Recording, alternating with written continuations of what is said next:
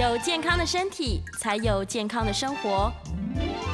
名医安扣专业医师线上听诊，让你与健康零距离。大家好，这边是九八新闻台，欢迎收听每周一到每周五早上十一点播出的名医安扣节目，我是主持人米娜。我们本期节目也会同时上架到各大 podcast 平台，只要搜寻名医安扣，就可以随时随地的复习这一集的内容。我们今天的节目呢，同样也在 YouTube 同步有直播。欢迎听众朋友们在 News 九八的 YouTube 频道可以留言询问相关的问题，在半点过后也会接听大家的扣印电话，有相关的问题都欢迎打电话过来。我们先预告一下扣印的专线是零二八三六九三三九八八三六九三三九八。我们今天邀请到的是来自中山医院妇产科及燕元贵妇产科诊所的燕元贵医师，燕医师好。呃主持人好，各位听众还有工作人员，大家好。大家好，我们今天要聊的话题是如何面对更年期、嗯女性的常见问题。对，软呃说实在是呃，面对哈，大家就是女生的月经基本上是。是卵巢在运转，哦，卵巢会经历呃排卵，哦，然后之后会来月经，那就主要否我们的怀孕嘛。但是我先摆一下这个图好了，好的，我们的子月经哈是子宫出来的啦，就是子宫内膜脱落。是。那事实上它是受到卵巢的宫呃荷尔蒙的刺激哦管制，但卵巢也不是这么简单，就是它自己独立完成这个工作。事实上还受到脑下垂体、下视丘，甚至包括周围的一些内分泌荷尔蒙，有时候甲状腺也会受到影响。然后这个有一点点像那种呃指挥系统上中下游的概念哦。那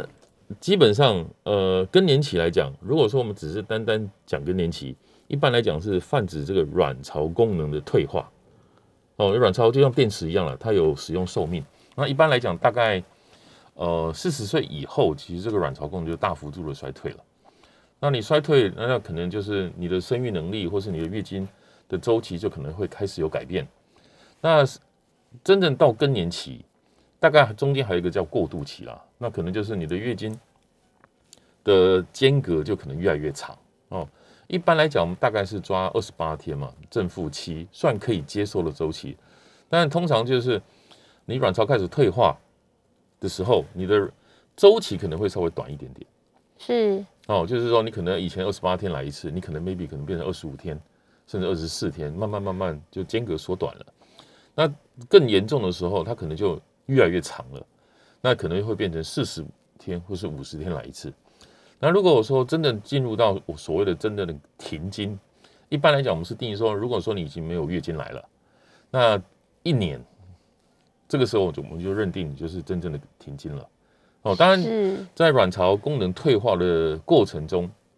其实你身体会出现很多可能相关的症状，因为身体女生的荷尔蒙哈就涵盖你身体所有的器官，那你可能比较容易接受到一些感受性的症状，因为它可能会改变那个什么血管的通透性等等，它就跟你散热有关，所以有些人会很像热潮红、心悸、失眠，甚至情绪可能波动不稳，那也可能腰酸背痛，那甚至你阴道会干涩嘛，甚至影响到你的外阴部，有时候增加瘙痒，甚至性交、性行为会觉得困难、疼痛。那泌尿道的黏膜细胞也会改变，也变得比较萎缩，所以有人会频尿，所以这个很多是它比较容易出现的症状，会影响到生活的。那甚至有时候无声无息的症状，大概就是你的骨质会快速的流失掉，所以比较容易产生所谓的骨质疏松。那更严重的时候，你可能就有万一不注意，你有可能有骨折的风险。对，是这边大家，因为大家常常会听说，就是更年期的症状，像医师刚刚有讲的，就是不管是热潮红啊、燥热、心悸这些的症状，但是大家一定会觉得很疑惑，说，呃，大家要怎么样去判断自己进入更年期？像是说，刚刚医师有提到是月经的来的这个周期，然后或是说一年没有来，还是说要怎么样可以判断是、呃，你可能就是说你有开始卵，应该说你可能开始卵巢可能功能衰退了。是第一个就是你的月经的周期，一般来讲，我们刚才四十岁以后，大部分是卵巢功能会衰退嘛。是，那如果说你开始，譬如说你的周期可能变成二十五天左右，但是这个理论上它也是我们正常可以接受的状态。那如果说你没有生活上各方面的症状影响到你的生活，譬如有些热潮红、失眠、心悸，你光是睡觉、工作、生活就大受影响嘛。这个时候你就必须。呃，找妇产科医生去帮你检查所谓的卵巢功能，但有时候检查不光是只有检查卵巢了，就像我们刚才讲的，有时候牵涉到其他的内分泌荷尔蒙，所以脑下垂体啊、甲状腺啊、什么泌乳激素啦等等，都可能会涵盖在里面。那如果是有些人是，呃，甚至四十岁，因为现在人都晚婚比较多，对。那如果说你四十岁以后，对不对？那你还有生育的计划？那甚至你月经周期已经开始在缩短的时候，其实你就应该积极一点，赶快去找医生去检查。是哦，虽然你没有症状，但是如果你月经的形态是越来越缩短的，可能是变成二十八天、二十五天，甚至二十四天，甚至到二十一天就来才来就来一次的那种，就要更小心一点。如果说你有生育计划的话，是就有可能是你已经进入这个过渡期了。对，已经开始卵巢功能已经开始衰退了。是，那你说？你要怎么知道自己是不是有更年期的症状？譬如说，我刚才讲以上什么潮红、燥热、失眠、心悸、情绪波动比较严重的，或是盗汗，哦，甚至有时候你的腰酸背痛，你也找不到答案。那又合并你的月经的周期开始改变，比如说你周期越来越短啦，或是甚至周期越来越长，月经量越来越少，那这样子应该就要去找妇产科医生去做这方面的评估会比较好。是，就是有这样的症状，可以就是想说，有可能是因为更年期的发生，但是还是进一步检查的话，其实是比较可以确认的。对，就先从症状还有你的月经的形态来做判断了。是，对，这样子女性一定会想说，哎，那更年期的时候，每个人都会不舒服吗？还是说有的人不会？基本上大概八九成都会经历一些这些症状。那比较常见的哈，大概这些症状大概大部分人可能三年到五年不等，很少是这种。长期一直下去的，哦，所以大部分有些人在三到五年之间会比较辛苦，哦，等于是说你身体也慢慢习惯接受这种状态的时候，你可能就不会出现这些症状。那比较常见的，我刚才讲热潮红、心悸，热潮红有些人描述就是从胸口突然往往上是蔓延，突然一阵很热，人家冷气开得很强，但是你却觉得很热。然后通常它的时间哦，大概三分钟上下。但每天出现的时间，呃，次数不一定。是。对，如果说有这种症状的话，就蛮典型，像是更年期的症状出来。是热潮红，我觉得还蛮影响生活的。它突然热起来，你就会超想打赤膊。有时候就流汗。对，马上大汗都汗流到眼睛里。然后一不小心。然后就感冒了。对对，因为它一下子好了之后，你就很冷嘛，因为满 头大汗，哦，还蛮困扰的。像这边也想问一下，就是像很多一定有很多朋友们，就是有遇到更年期的这些症状，那遇到这些更年期的症状、更年期障碍，要怎么样去做缓解？嗯，如果说你今天呃，我们讲已经到更年期了，甚至有时候医生要帮你做相关的抽血，然后尤其是抽那个卵巢的功能。啊，是有一个叫 FSH 这个滤泡刺激指数。那这个指数啊，一般来讲是说，有些人嗯各家定的不太一样。一般来讲的时候，你可能三十或四十以上，就代表你的卵巢衰退。同时，它会检测你的雌激素，如果偏低的话，就代表你的卵巢功能是退化的。但退化不代表说你马上就会更年期啊，就好像有时候我们跟呃那种描述，就好像你那个电池啊，可能已经开始效能或电量不足。开始衰退了，在你衰退的过程中，这可能就出现一个所谓的过渡期。哦，一般来讲，可能四十五到五十岁上下，这个过渡期会比较明显。有些人在过渡期的时候，症状就已经开始严重影响生活。哦，那更年期就是说，你从过渡期一直到你开始没有月经了。如果你没有月经，就这样子满一年了，那我们就是比较严谨的定义，就认为你就是更年期的到来了。对，那。怎么样去面对？就是有时候我们就会积极的就让病人去知道，是说你可能会有哪些状况会影响到你的生活。比如说我们刚刚讲的那些叫感受性的症状，对，潮红、燥热、失眠、心悸等等等。那这些东西，如果说你已经严重影响到你的生活、工作、睡眠品质的时候，其实我们还是会建议你要使用一些荷尔蒙来补充哦，是去改善你的生活品质。一般来讲，大概五十岁到六十岁之间，这是一个比较合适的，因为荷尔蒙也我们也不太建议说一起长期用。对，一般使用五年内是相对来讲是比较安全的哦。是那还有一个东西就是无声无息的，就是你的骨质可能会流失掉，所以你哦你的骨质要怎么样？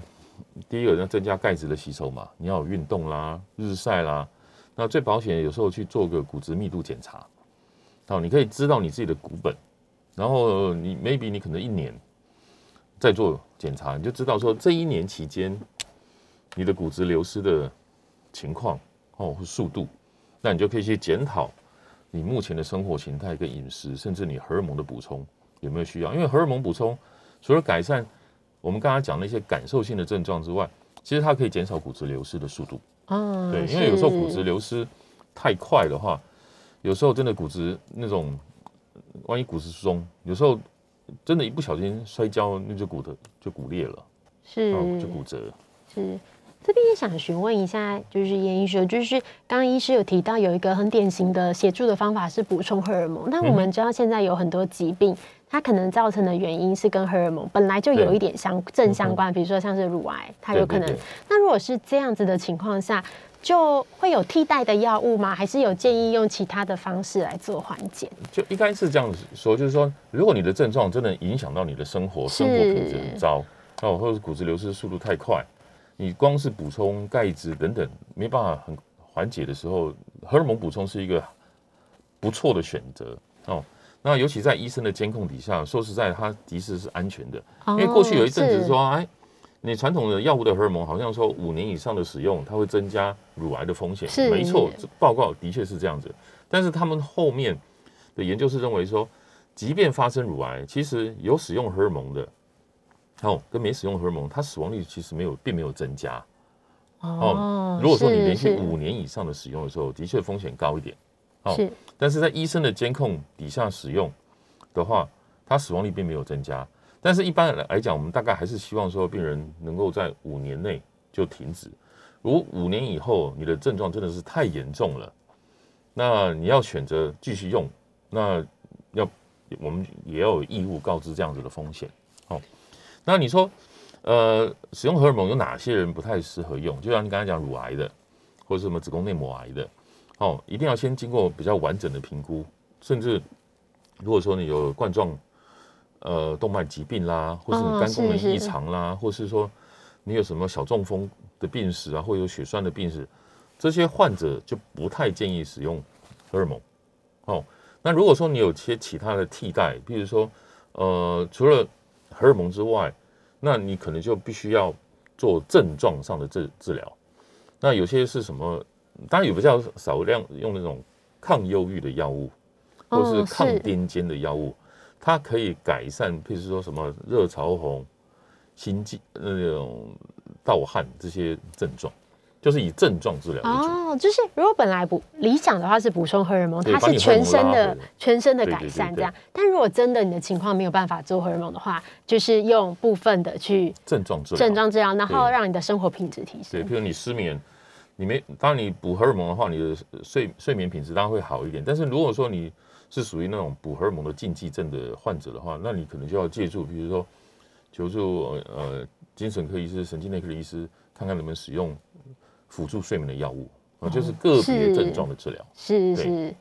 所以也不用担心，就是嗯会，对 对对对，会有好的方式的。那这边也想请问一下医师，就是呃，像有的妇女她会因为疾病或是一些考量切除子宫，如果切除子宫的话，这样还会有更年期吗？哦，其实如果说你今天手术只是把子宫拿掉，对，哦，因为卵巢事实上才是我们的荷尔蒙来源嘛。哦，那拿掉子宫，基本上卵巢是保留的。那但是有一些文献是统计说，呃，拿掉子宫保留卵巢的患者，平均会比正常的人会提早一到两年卵巢提早衰退。但有时候这种呃出来的话，就是说你做任何手术，当然或多或少对你的周围的结构器官都会有破坏。那一般来讲，如果说你做手术的时候啊，卵巢是很健康正常的，你的手术操作的区域比较远离卵巢的话，基本上卵巢的功能其实影响不大。但有时候是说，你做手术的时候，子宫的疾病，甚至有跟卵巢之间的疾病，有时候会粘在一起。如果粘在一起的时候，你要去做这个手术的切割的时候，难免对卵巢来讲是一种伤害。是哦，那但是有时候你做手术的时候，选择到子宫切除，那是你不得不的选择。哦，你要去解决你的疾病，有些人因为贫血非常非常严重，哦，然后影响到健康的时候，你要做子宫切除，这时候卵巢的保留是重要的。但是有些文献认为说，它可能会提早一到两年，会让你提早卵巢衰退。哦，原来如此哇！女性疾病 觉得，对，因为像卵巢、子宫都有很多就是连带的这些疾病跟关系。那如像是停经的女性啊，四十岁到呃，可能四十岁后慢慢，然后到五十岁进入停经的状况，停经后的女性要不要特别注意哪一些容易发生的妇科疾病？呃，其实哦，停经以后啊，身体的代谢会变慢，哦是然后甚至你的营养成分的吸收效率会变差，哦，甚至你的骨质流失会快，哦，所以更年期之后，比如说心血管疾病，哦，机会会高，哦，什么骨质机会、骨质流失或者骨骨质疏松，是，或是阴道萎缩干涉，哦，或是就影响到你的性生活品质嘛。那你未来你要怎么样去改善你的生活品质？第一个就是，同时我们在补在医生的评估下去监控说你比有没有需要补充荷尔蒙去改善你相关的一些症状之外，是还有你身体上的，比如说你的钙质的吸收补充，我们讲很重要哦。你将来你的呃血液的什么体呃脂肪血脂肪，有可能因为代谢变慢，它可能会更高，所以你的饮食上就要更注意，要清淡一点，什么高糖、高油脂的东西，或是容易造成发炎的呃糖类的东西，可能要减少。然后你蛋白质的补充就要更多，那甚至在更年期之后，另外一个现在比较老化的年纪，事实上跟肌少症关联性蛮高的。啊，是，即便你更年期之后，如果你又合并肌少症，哦，你肌肉的支撑不够，你的骨质更容易快速流失，甚至你的肌肉没办法保护你的骨头，你更容易会骨质疏松，甚至有骨折的风险会越来越高。啊，对，这是主要。那当然，你生活最好是要正常嘛，然后睡眠要规律。那另外就是像有些辛辣刺激的啦，甚至有时候咖啡因的东西，可能就要稍微少一点，因为更年期之后，你可能睡眠品质可能会比较不好。如果你又很喜欢那种咖啡因的饮品的话，那可能会状况会更不好。是感觉生 四十岁之后，就是你的生你的生活方式，然后会很直接的影响到你的生活。嗯，就是以前那时候你会有点，你身体大概会觉得说，慢慢慢慢跟年轻人不能比的时候，你就会有点警醒嘛。哦，对对啊，本来就是这样。就是时间到了，然后开始食物啊，然后或者是运动都要特别的注意。对尤其像一直讲到肌少症，这个也是蛮多女性遇到的问题。嗯哼，男生女生都是啦。有时候你会看到很多年长的人，但是他瘦瘦的，是，但是他有时候就驼背非常严重，这个大部分很典型的肌少症。哦，好的，所以大家要更重视自己的营养补充。这边我们也想问一下医师，就是说，医师刚刚有讲到说，四十岁之后慢慢进入更年期的状况是最理想的嘛？可是有的情况是在四十岁之前会发生早发性的更年期，嗯，那这样的情况下是可以治好的吗？还是说，呃，如果有怀孕的以后想要怀孕的规划也是可以的吗？没有跟呃，如果我们讲单纯的更年期哦，是因为卵巢功能衰退嘛，对，但是又有人在四十岁以前就停经了。是，哦，那四十岁以前停经的话，当然就有很多是非因为卵巢本身问题。好、譬如说更严重的就是，甚至有三十岁以前就停的，那时候就很积极的去找他是不是有一些什么染色体的异常。这个大部分都可能是有有家族遗传的疾病，或是有一些免疫疾病，什么甲状腺功能异常啦，或是什么呃风湿性关节炎啊，甚至糖尿病、红斑性狼疮，那个都可能是，这是免疫疾病的。那还有一些是。他可能因为某些疾病做了手术，譬如说卵巢长东西，对不对？卵巢做手术，甚至卵巢癌，甚至会有因为其他的疾病做了化学治疗，甚至是放射治疗，都有可能会造成卵巢的伤害跟破坏。那另外，呃，或是先天他什么性腺发育异常，或是有一些病毒感染。那之前好像比较明显，就是比如说腮腺炎，那个病毒好像会破坏卵巢。哦，腮腺炎对，还有环境荷尔蒙吧，还有一些抽烟。是，其实抽烟哦，它会让血管那个吸带氧气的能力会下降嘛。哦，其实对卵巢的血液供应也是会比较不好，所以抽烟的人，他卵巢功能衰退比较快。那还有一个就是病毒干扰，现在因为环境荷尔蒙太多了，比如说你的光是我们的食品、手摇饮，那里面的化学农药。塑化剂等等等等，虽然它没有很明显的证据啊，但是我们都认为它那个是一个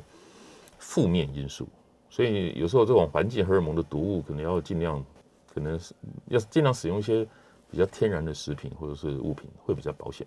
嗯，就是像塑化剂的话，之前有常跟就是医生们讨论到，就是像那个饮料，对对对对，手摇杯它那个膜有没有？它压下去其实就是已经是塑化剂的瓶装水。也是啊，也是对，其实都在我们的生活。对，你刚讲说，那要怀孕的怎么办？对，那你就要找到说它到底是什么原因。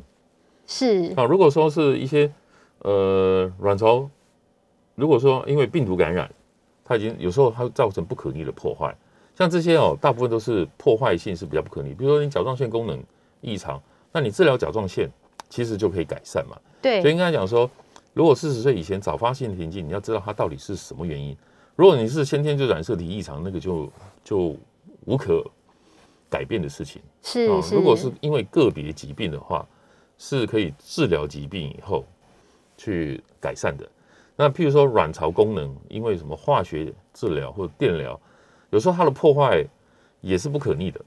对，坏掉就坏掉了，那也就不可逆了。对，真的。嗯，所以现在蛮多就是乳癌或是其他癌症的年轻人的治疗之前。然后医院会提醒说，是不是做冻卵，冻卵是把卵子先对对对，不然其实有时候化疗药物一下去，马上就直接就就就对对就衰退了。对，我们这边等一下会先休休息一下，然后广告过后来继续接听，就是要来接听大家的扣音电话。我们今天邀请到的就是中山医院妇产科及燕元贵妇产科诊所的燕元贵医师。医师这边呢会回答我们蛮多，就是许多更年期还有妇产科相关的问题。这样，那我们也欢迎大家可以在 YouTube 频道上面有那个聊天室的留言，也可以帮我们有问题也可以直接留言。那这样子的话，我们就等一下我们在接听完扣印之后，也会请医师来回答大家的问题。好，谢谢。欢迎回到九八新闻台名医 Uncle 节目，我是主持人米娜。我们本集节目也会同时上架到各大 Podcast 平台，只要搜寻名医 Uncle 就可以随时找到这一集的内容喽。等一下我们会开始接听听众朋友的 call in 电话，我们的 call in 号码是零二八三六九三三九八八三六九三三九八。我们今天邀请到的是中山医院妇产科暨燕元贵医师。妇产科诊所的燕元贵医师一起来为大家回答问题。医师好，哎，各位听众大家好。好的，我们这边来先看看，就是在那个呃 YouTube 的这个平台上面，已经有人询问问题了。第一个是有人询问到说，就是嗯，到了就是女性的更年期大多是在四十九岁到五十三岁之间，然后这边有就是听众朋友们提到说，那接近六十岁的时候又会有一波。新的不舒服，这样，那这边想询问一下叶医师，说这个是卵巢的功能就是又更退化的意思吗？呃，一般来讲，大概就更年期症状大概三到五年上下了，那之后的话就比较少会出现。那你说，呃，我们也有那种临床的患者，甚至到七十五岁，他依然就是热潮、失眠、心悸非常严重，但是这个是比基本上比例就是比较少，但比较少会有那种常规说。出现一波会有下一波，比较少是这样子的说法。是大部分一般来讲，大部分是在那一段时间，就是三到五年，身体会会适应这样子，应该是不会这么久的。好的，那这边也想问一下医师下一个问题哦，就是关于巧克力囊肿的。医师上一次也有跟我们分享哦，这里有提到说，呃，有两种就是治疗方式，一个是透过腹腔镜这样。那另外，呃，就是这边听众朋友们提到说，哎，这样子是不是会伤害卵巢组织？另外，有一种抽吸的方式，是不是会比较好呢？没有手术哈，当然就是你一定大到一定程度的时候，那你去做手术的时候去剥掉那个囊肿，那个囊肿是包含肿瘤的那个俏皮跟里面的脏的液体，哦，这是手术剥离把它拿掉了嘛？那这个重点是说，我也要要保护你的卵巢，因为巧克力囊肿越长越大，事实上它会一直吃掉你正常卵巢部分。手术的目的是赶快去挽救你没有被破坏掉的卵巢哦，但是你所有的过程中都有可能会造成一些伤害嘛？那你怎么样让这个伤害变少？那各个医生有不同的方式，当你手术技巧啦，然后你使用卵巢伤口修补的形态啦，要怎么样止血啦，甚至手术前要使用一些药物来减少这种伤害。那当然。他讲的那种抽吸，那一定是伤害是最小的，因为他没有去手术去剥离那个肿瘤嘛。是。那抽的时候，他只是把那个巧克力囊肿里面的内容液抽吸掉。但抽有时候不见得说好抽，因为它有时候巧克力囊肿长很久，里面真的是像黏黏稠稠的，就像巧克力酱一样，抽也抽不掉。那一般来讲，这种做法通常是说那种囊肿不大也不小，比如说五公分、六公分。好像可以开，好像又不不太需要开。那这时候患者他有积极的意愿，他想要先怀孕，要怀孕。那时候有时候我们就会建议说，你不妨在这时候先做个阴道的抽吸掉，把巧克力囊肿里面的脏东西先抽掉嘛。那接着就赶快找不孕症医师衔接后面的不孕症的治疗，因为你后面如果说你赶快怀上了，你就进入没有月经的状态。哦，哦，这时候你的巧克力囊肿、子宫内膜异位就不会每个月又累积那个脏的血在长大。就如果说你没有呃进入后面的疗程，哦，譬如说有些人抽掉使用药物，或是赶快怀孕，如果没有的话，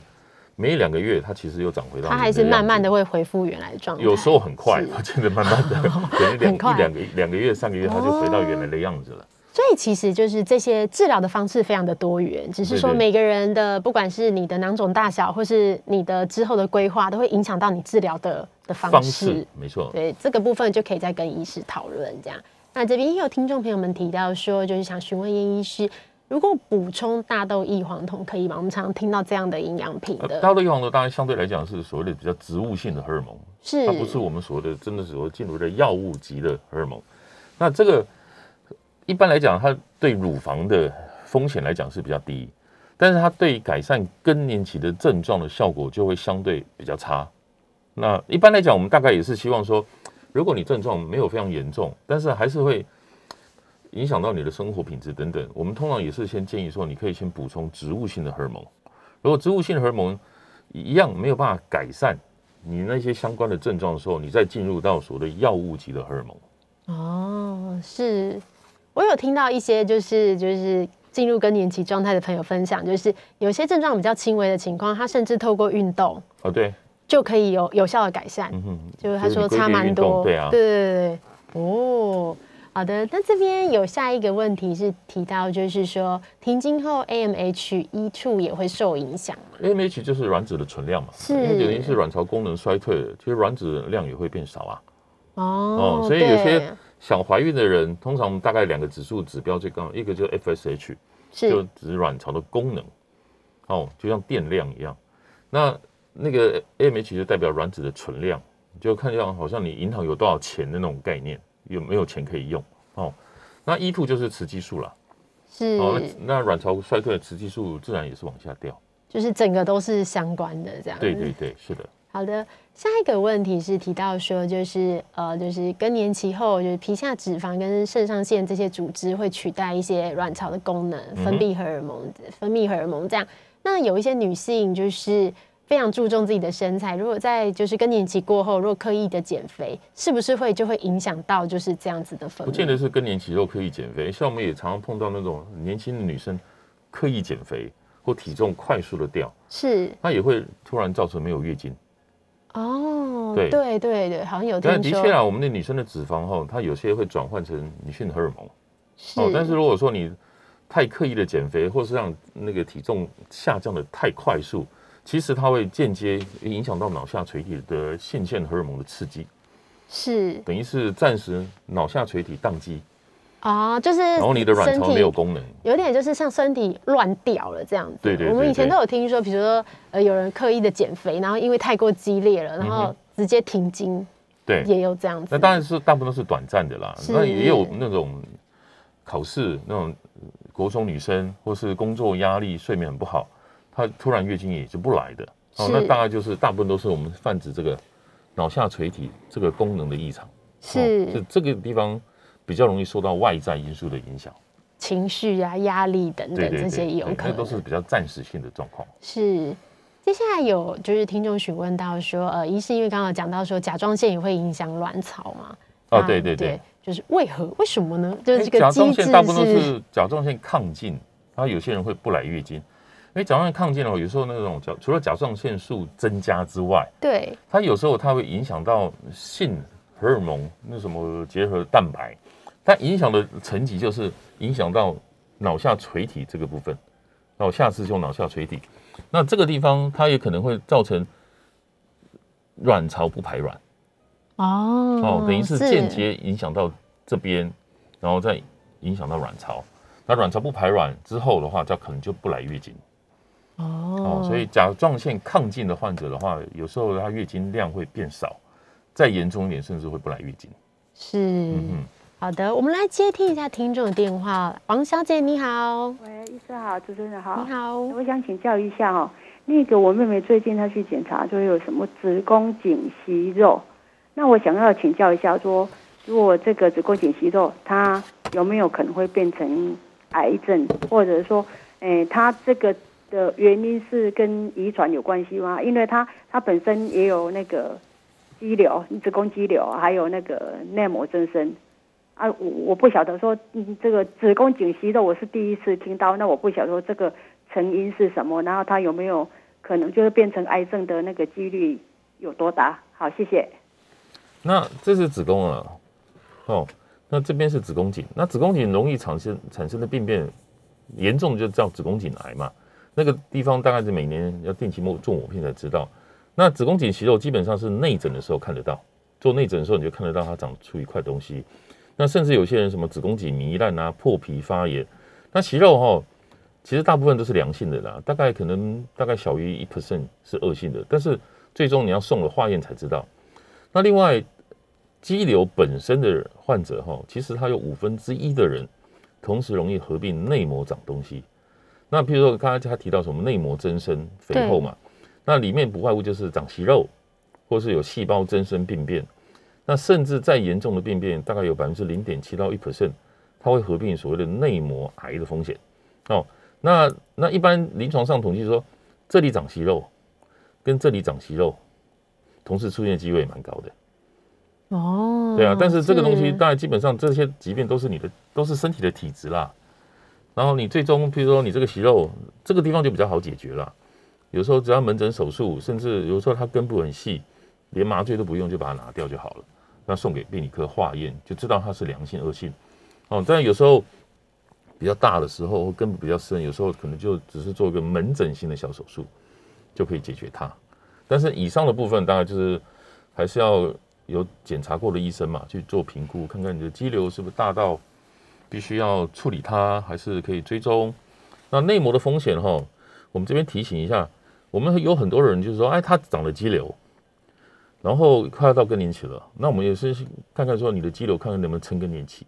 但如果说内膜长东西，我们比较不建议撑更年期，因为更年期之后肌瘤会萎缩，但是内膜的病变的风险反而高，所以有时候你听到什么子宫内膜癌，对，其实它容易好发的时间通常在更年期或更年期之后，所以有时候我们比较会倾向说，啊，内膜的部分先把它搞清楚，到底有没有病变，会比较保险。是医医师这边有提到，就是说，像我们常听到很多女性的这样的疾病哦，然后像是有很多息肉，有可能是跟体质相关。其实这个基本上是体质啦。那肌瘤其实这些大部分都是你体质来自于谁？大概你的父母亲遗传对，遗传其实大部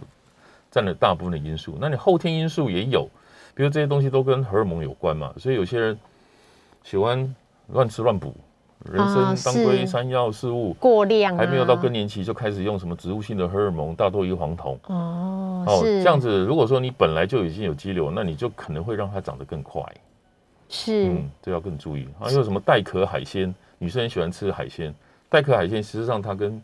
一些呃雌激素荷尔蒙也会有关系啦。是跟量也也跟吃的量有关系啊。比如说，如果每天都吃带壳海鲜，就太 多。但是如果说是一般我们平常饮食的话，或是偶尔喝喝人参鸡这种，就不用、个也还好，就还好这样子，所以可能还是要注意一下量这样子，然后也要定期。如果说今天有任何的像是息肉啊，或是这样，尤其是像子宫内膜的息肉，要定期去检查，才要小心它的病变。因为内膜癌现在在我们的癌症的排行里面，它是一直往一直往上。对，哦，好，果然是哇，女女女性的烦恼真的好多、哦。我们这边先休息一下，我们等一下广告回来会继续接听大家的口音电话，口音啊这样子。那我们的口音电话是零二八三六九三三九八零二八三六九三三九八。我们休息一下，然后等一下来接听口音喽。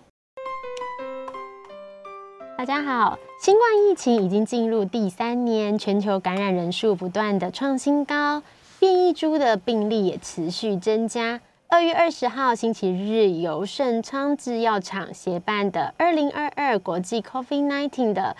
中医药学中医药学术研讨会在润平台举办，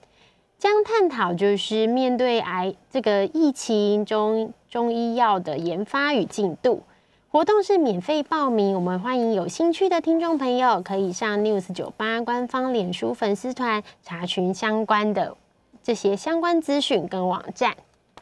我们回到就是 News 九八新闻台迷 Uncle 节目，我是主持人米娜。我们本集节目同时也会上架到各大 Podcast 平台，只要搜寻“迷 Uncle” 就可以随时来复习这一集的内容喽。我们这一集邀请到的是中山医院妇产科及燕元贵妇产科诊所的燕元贵医师，医师好。你好，我们接下来 要来接听就是观众的空音电话，空音电话是零二八三六九三三九八零二八三六九三三九八。这边我们看到这个 YouTube 频道已经有很多就是听众朋友留言询问就是妇产科相关的问题哦。我们来回答下一个问题，就是这里有听众朋友问到，就是呃，应该是一种食物营养品，就是想询问就是黑参麻这个营养品因为现在保健食品太多了，哦我刚才对这个东西有点陌生，我是我现在赶快查一下。那我很快就解释一下，就是说目前的文献，他认为说没有足够证据支持使用黑参麻素可以改善这更年期的症状。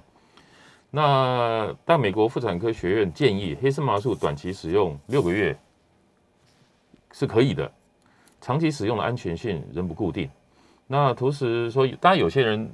类似这种保健食品的话，当然有些人吃可能有效，那也有人认为它可能是安慰剂哦，就是有一些东西你光是吃吃药，你都觉得说好像有效哦。但这个部分我我因为我研究不多，我对这个东西稍微陌生，我只是赶快先把目前美国妇产科学院他的建议，而且他认为长期的安全性比较没办法确定。同时，黑森麻素它可能有一些副作用，比如包括肠胃不适或是头痛的现象哦，仅供参考。那我们也稍微认识一下这个东西。好的，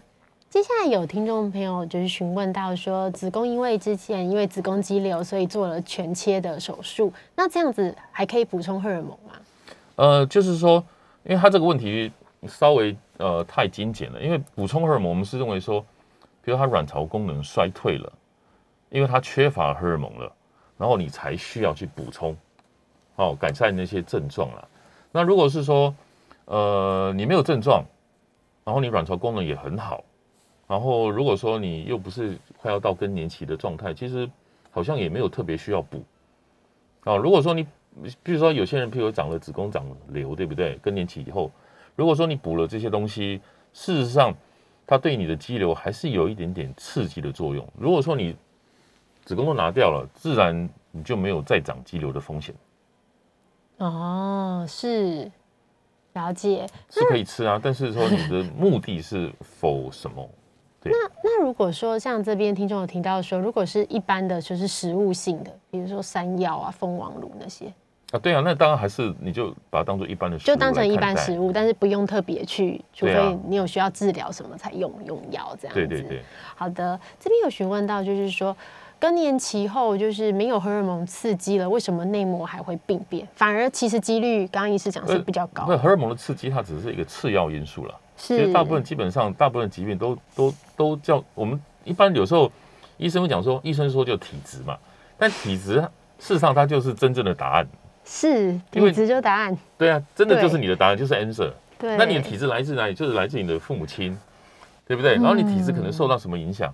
受到你周围环境、你吃的东西，甚至我们刚才讲更严重的环境的荷尔蒙、环境毒物的影响嘛。那荷尔蒙只是其中一种因素。哦，我们光是统计，比如说子宫肌瘤，五分之一的人就会长内膜长东西嘛。那内膜其中有零点七到一 percent，它本来就会会有内膜癌的风险。那而且内膜癌它发生的时间就是在更年期之后。最容易出现。所以很多在，就像我们刚才讲说，哎，有些人更年期以后，比如说一年，我们定义它叫更年期了嘛，就没有月经了嘛。对，那如果说你在之后啊，还有不正常出血，你不要以为是回春哦，那个是一个警讯，你要更小心你更年期后出血的原因，可能是内膜病变对。更年期之后最常见的风险产生的风险就是内膜长东西的病变。哦，当然你整个常规来讲，你还是要做比较完整的评估，比如说你某片有没有做啦，你的出血是从这里来的啦，还是说子宫内膜来的？就是更年期之后内膜的病变的风险是越来越高。是，就是如果有。如果现已经停经了，但是又出血，千万不要以为自己生理期又来了，那回春有可能那不是，是太太对，那是一个警讯，真的对，那是一个警讯。好，接下来我们来接听 call in 哦，我们来接听林小姐的电话。林小姐你好，好，那个医生好哈。你好，好，我想请问一下哈，那个我我在五年前那个子宫脱垂，我把子宫拿掉了哈，那我这样子哈，我会不会呃不就不会得子宫癌了？还有另外一个问题就是说，我这样子的话，我有没有需要每一年再做子宫抹片检查？那有那个医生以前有讲哈。叫我还是做好，他说怕会有子宫颈的癌症发生。请问一下，你的子宫切除哈是全子宫切除，还是说他有帮你保留子宫颈的次子宫切除？呃，那我就不晓得，因为那个时候当时是我儿子陪我去的，好，他说拿出来的，医生又给他看，说好像就就像一块肉，他说就像我这样说好了哈。他说如果说你是全子宫切除，包含子宫颈，那你自然将来就没有子宫颈癌的风险，哦，也没有子宫癌的风险。但是因为阴道还在嘛，那阴道也不是说不会长癌症哦，它也有风险叫阴道癌或者是外阴癌等等，但这个机会非常非常少，所以基本上我们建议说你至少三年还是做一次阴道顶端的抹片。那如果说你是保留子宫颈，有人做次子宫嘛，就拆上面这一块，但是保留子宫颈。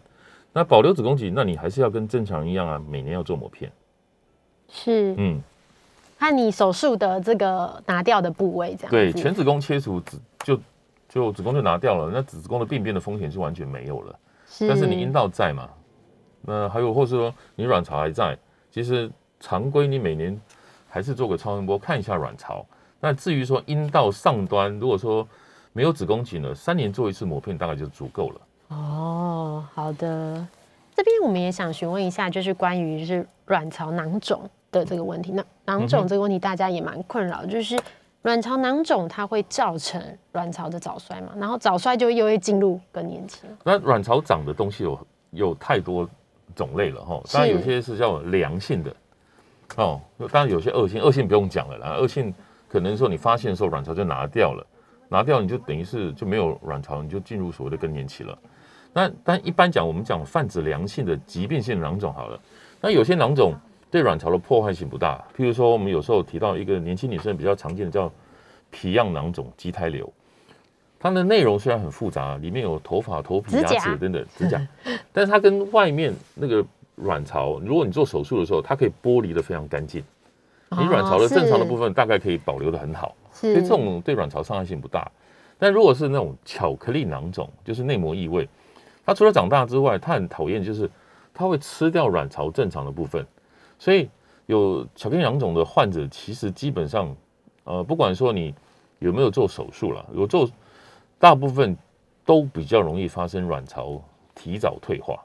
或是你卵巢功能比较不好。所以像这种巧克力囊肿，但如果说你没有放任它不管，其实未来有时候你就是准不孕症的候选人。嗯，所以还是要好好的对重视自己的这个健康，这样子。是，我们接下来接听 call in 哦，这边是廖先生，廖先生你好，哎，两位好，哎你好，医师你好，我是替我女儿问的，然后她是脑下垂有长一颗瘤，大概一公分，然后她医生有给她开那个泌乳激素给她吃，说要固定要吃，对，一一个礼拜要吃两次。请问他这个一公分有需要开刀，或者吃了这个泌乳激素有控制病情的话，他会不会自然萎缩？还是有更好的处置方式？那脑下垂体那个肿瘤哈，我们刚才讲的是呃，在这个位置。哦，最常见的就是泌乳激素啦。那泌乳激素通常都是在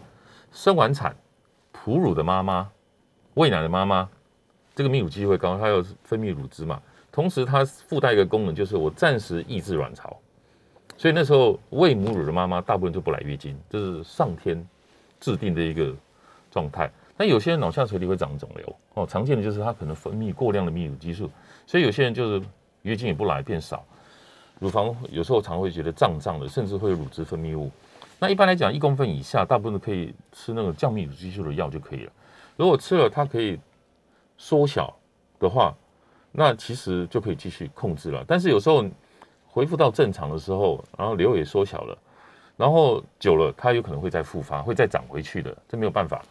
那另外一个，如果说你一公分以上，哦，吃的药物它没有办法缩小，越来越大，更严重的有时候会压到视神经，有时候他看东西，他可能会有视野的缺陷。如果这种状态的话，就手术就是必要性的。是，就是还是要看每个人的状况不同，然后来接受这个医疗的方式也不同。嗯哼，是，今天谢谢医师跟我们分享了好多，就是关于就是就是更年期的症状啊，然后身体真的是一个很精密的，